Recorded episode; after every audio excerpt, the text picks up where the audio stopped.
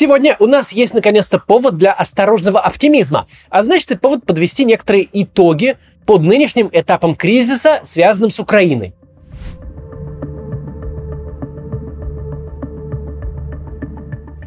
Сразу надо сказать, что слово «нынешним» здесь не просто так.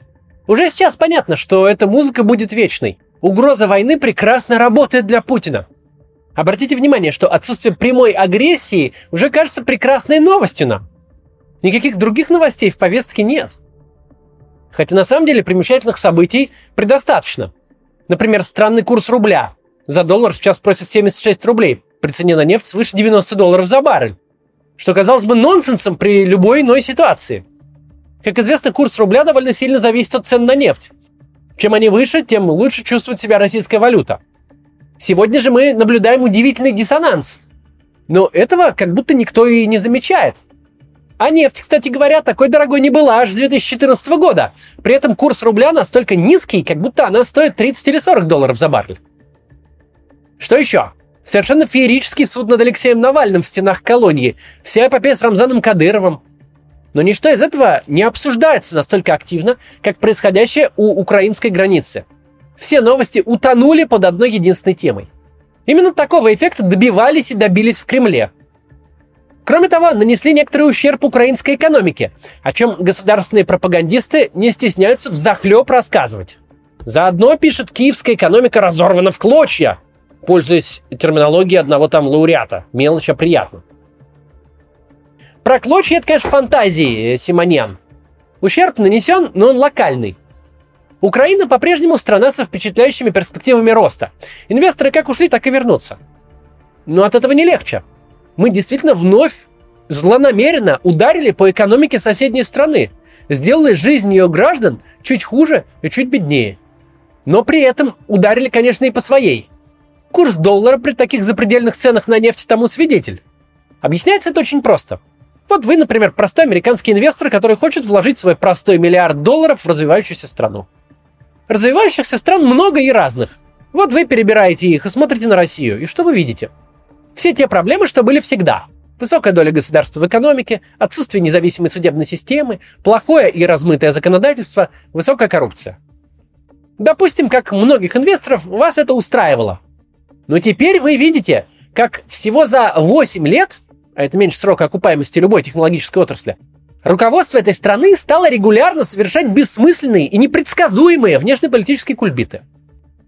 А значит, в дополнение ко всем старым рискам, ваш миллиард может еще и оказаться под санкциями.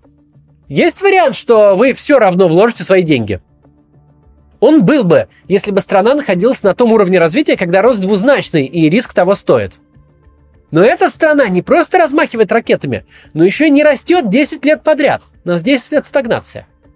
То есть у вас есть выбор, где построить завод или чьи акции купить. Какой-нибудь Таиланд со сравнимым ВВП на душу населения, всеми теми же проблемами с качеством государства, но который не грозит миру войной, а мир не грозит ему санкциями. Или Россия, чьи танки и угрозы просто не сходят с первых полос. Вопрос, кому вы отдадите свой миллиард? Именно поэтому деньги движутся так, как движутся, подальше от России. И даже сверхдоходы от нефти уже не компенсируют этот баланс. В заголовках западных СМИ, на взгляд простого инвестора, российское правительство выглядит настолько неадекватно и непредсказуемо, что иметь здесь какие-то дела просто опасно. Да, мы нанесли локальный ущерб украинской экономике. Вот так достижение, конечно. Да, наша пропаганда этому бесконечно рада. Ведь у соседа корова сдохла. Вернее, мы уморили. Ура! Достижение. Себе-то мы при этом нанесли ущерб гораздо более существенный и долгосрочный. Просто взгляните на индекс Мосбиржи, который обязан сейчас расти. Расти на высоких нефтяных ценах, расти на восстановлении после коронакризиса, а вместо этого он потерял уже 5000 пунктов, 20% с октября. Это эхо войны, которой не было, потому что никому не нужны акции с таким политическим риском. Дело-то совсем не в тех санкциях, не в том ответе внешнего мира на агрессию, который уже дан или анонсирован. Такие риски можно предвидеть и вкладывать в страну с их учетом. Дело в том, что завтра российское руководство может выкинуть какой-нибудь совсем экзотический фортель, а ответом на него может быть что угодно. И ваш бизнес с этой страной, владение акциями ее компаний в один момент может оказаться вне закона. Если биржевые индексы еще можно считать чем-то отвлеченным, если вы только не держатель российских акций, то токсичность страны для инвестиций – это отсутствие новых предприятий, рабочих мест, это дальнейшее падение доходов россиян. Это стагнация страны на невозможно низком для ее базовых преимуществ уровне экономического развития. Но, к сожалению, военная угроза, как я уже сказал, слишком хорошо работает на главную цель информационной нашей автократии. Она успешно заслоняет собой всю внутреннюю российскую повестку. Поэтому, несмотря на катастрофические последствия для будущего нашей страны, на такой отток капитала, который не покрывает уже даже сверхдохода от нефти, на обеднение российских жителей из этого всего. Владимир Путин, вне всяких сомнений, оседлает эту лошадь еще не раз. Здесь прервемся на рекламу. Приближается череда праздников. 14 февраля, 23 февраля, 8 марта. Я знаю, что многие их не любят, но, слушайте, нас же никто не заставляет э, в них общепринятый смысл вкладывать. Можно просто использовать их как повод сделать приятное близким людям, провести с ними время. У меня есть для вас очень крутая идея на этот счет. Подарите вот такую вот штуку. Что это такое? Подарочный сертификат Кува на отдых в одном из сотни лучших российских отелей. Причем тот, кому вы его подарите, сам выберет, куда, когда и с кем он поедет. Чувствуете, к чему я клоню? Вполне возможно, что этим подарком поделится и с вами – кстати, сертификаты эти бывают как э, на двоих, так и на всю семью. Тут еще внутри такая вот красота. А вот конвертик такой. Чтобы воспользоваться сертификатом, надо зайти на сайт Кува и активировать его. И выбрать, куда вы хотите поехать. А выбрать там есть из чего. Это может быть тихий отель на берегу озера с видом на северное сияние, или дом в лесу, или геокупол, из которого ночью видно звезды. Каждый найдет что-то для себя. Большинство отелей расположены вокруг Питера и Москвы, но есть и на Байкале, Алтае, и в Сочи, и в других местах. Сертификат действует два года. Времени более чем достаточно, чтобы спланировать поездку. По-моему, это очень классный подарок. Он и оформлен очень красиво, просто приятно держать в руках. И главное, это предвкушение приключения, которое вы дарите вместе с сертификатом, и приятные воспоминания, которые останутся после. В описании к этому видео я оставлю ссылку на сайт Кува, где можно купить такой сертификат. И заодно промокод, по нему вы получите хорошую скидку. Заходите, выбирайте и дарите классный отдых. Возвращаемся к нашей теме. Я говорил о том, что Путин еще не раз будет использовать военную угрозу для своих целей, потому что это отлично отвлекает от внутренних проблем. Можем ли мы себе позволить не поддаваться и не идти в русле явно навязанной дискуссии вот этой всей? Нет, не можем. У границ Украины сформирована настоящая ударная группировка. Все внешние наблюдатели эту группировку считают именно ударной. Блеф, если это он, обставлен максимально реалистично. Из недавней истории мы точно знаем, российское руководство способно вытворять то, чего от него никто не ожидал. Никто не ожидал, что после Второй мировой кому-то придет в голову начать двигать границы с целью восстановления исторической справедливости. Один раз уже довосстанавливались, угробили под 70 миллионов человек со всех сторон. Вроде бы, казалось бы, урок выучен. Но нет, это было сделано. Впервые за 70 лет одна большая европейская страна откусила часть территории другой большой европейской страны. Российское руководство уже пошло на делегитимацию собственных границ. Мы уже не можем беспечно говорить, не обращайте внимания на эту гигантскую армию, войны не будет, ведь они не сошли с ума. Мы можем лишь сказать, скорее всего, войны не будет.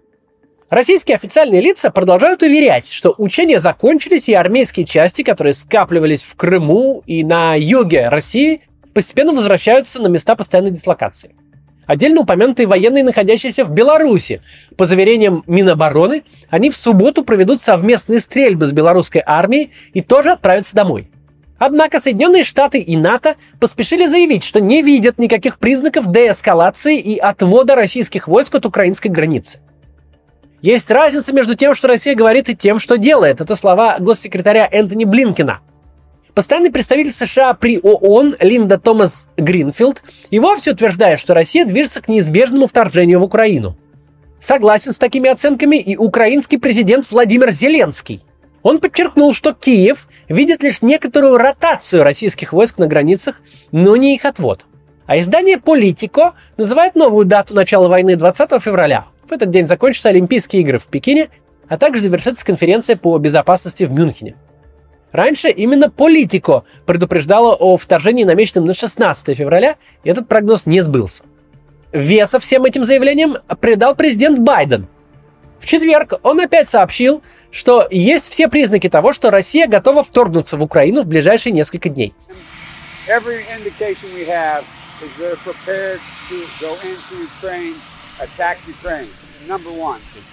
При этом, по словам президента, речь может идти об операции под чужим флагом. Видимо, имеются в виду флаги непризнанных ДНР и ЛНР.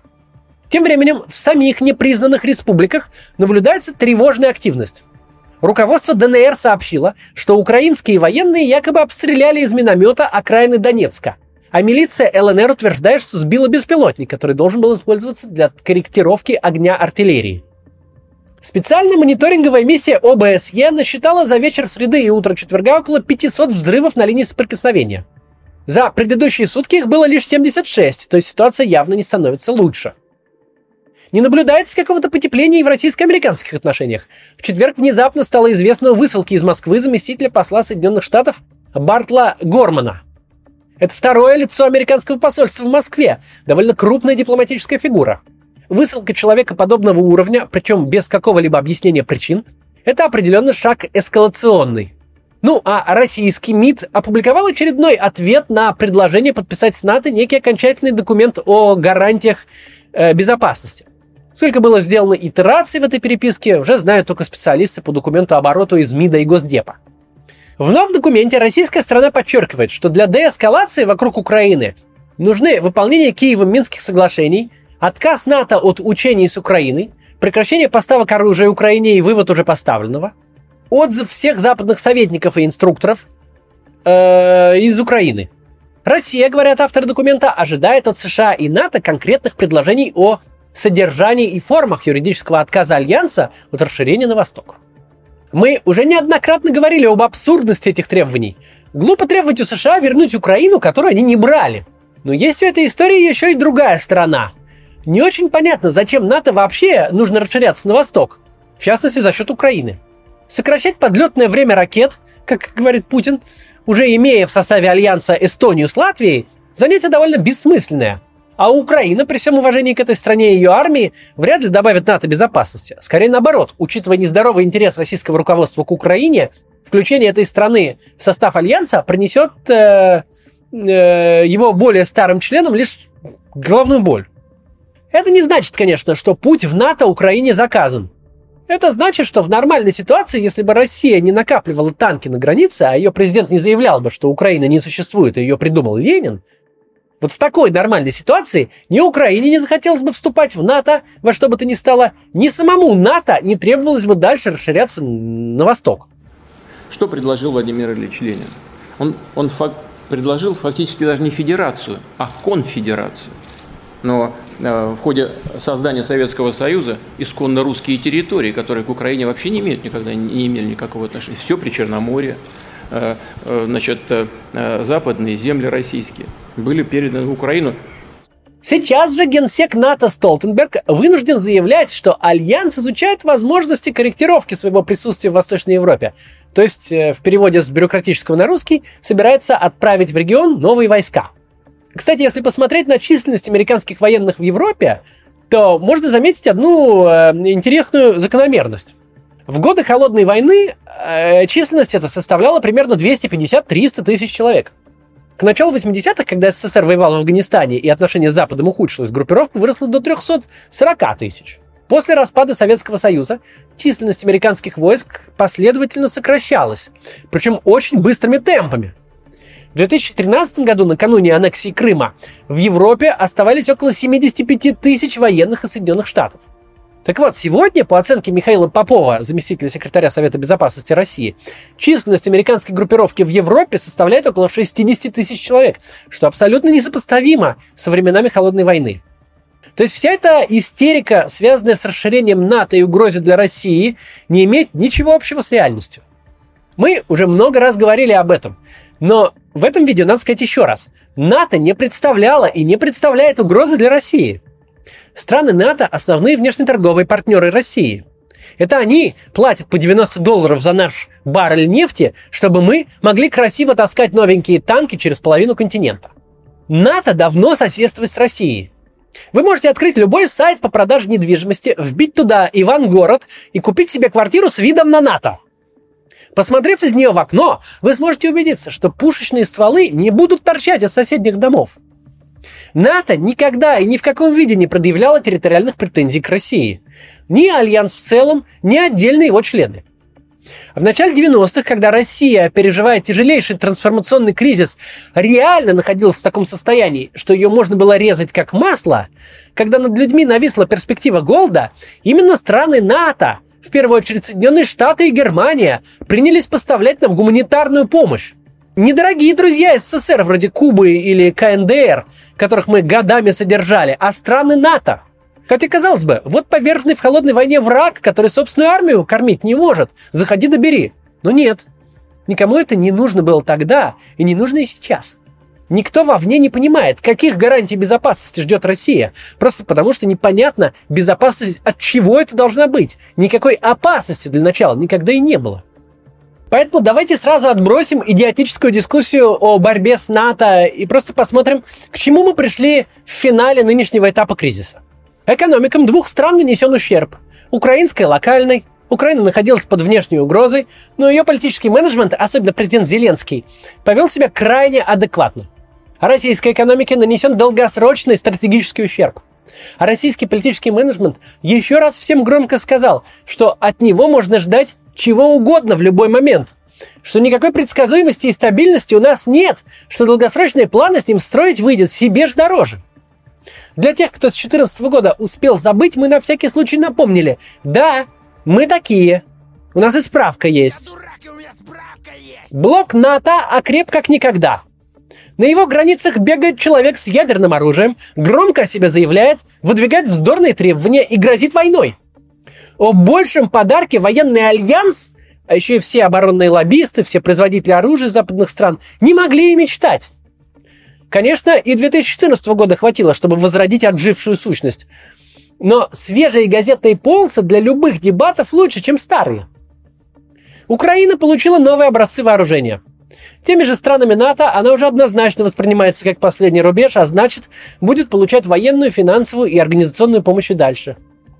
В России же нажились только пропагандисты. Симоньян и Соловьев попили потенциальной русской кровушки вполне с запасом. Хорошая новость в том, что все-таки потенциальный. Владимир Путин же смог переключить повестку, а главное, почувствовал себя важным. Кем-то, кому сам Макрон ездит с переговорами о мире. А значит, это все повторится, и еще не раз. И вот это уже плохая новость. Потому что каждая угроза войны, даже в том случае, когда война не случилась, как мы видим и по этому случаю, наносит реальный вред – эта история еще не закончилась. По сигналам, поступающим из ДНР и ЛНР, там совершенно спокойно возможны провокации и быстрая эскалация. Поэтому мы продолжим следить. Вот. Если вы не видели, посмотрите мой высший вчера ролик у Варламова. В декабре я съездил в Киев, и мы, нашей редакции, сделали двухчасовое видео, объясняющее все о текущей ситуации в Украине и о том, как она прожила эти 30 лет после распада СССР. Судя по комментариям, ролик получился неплохим. Посмотрите. До завтра.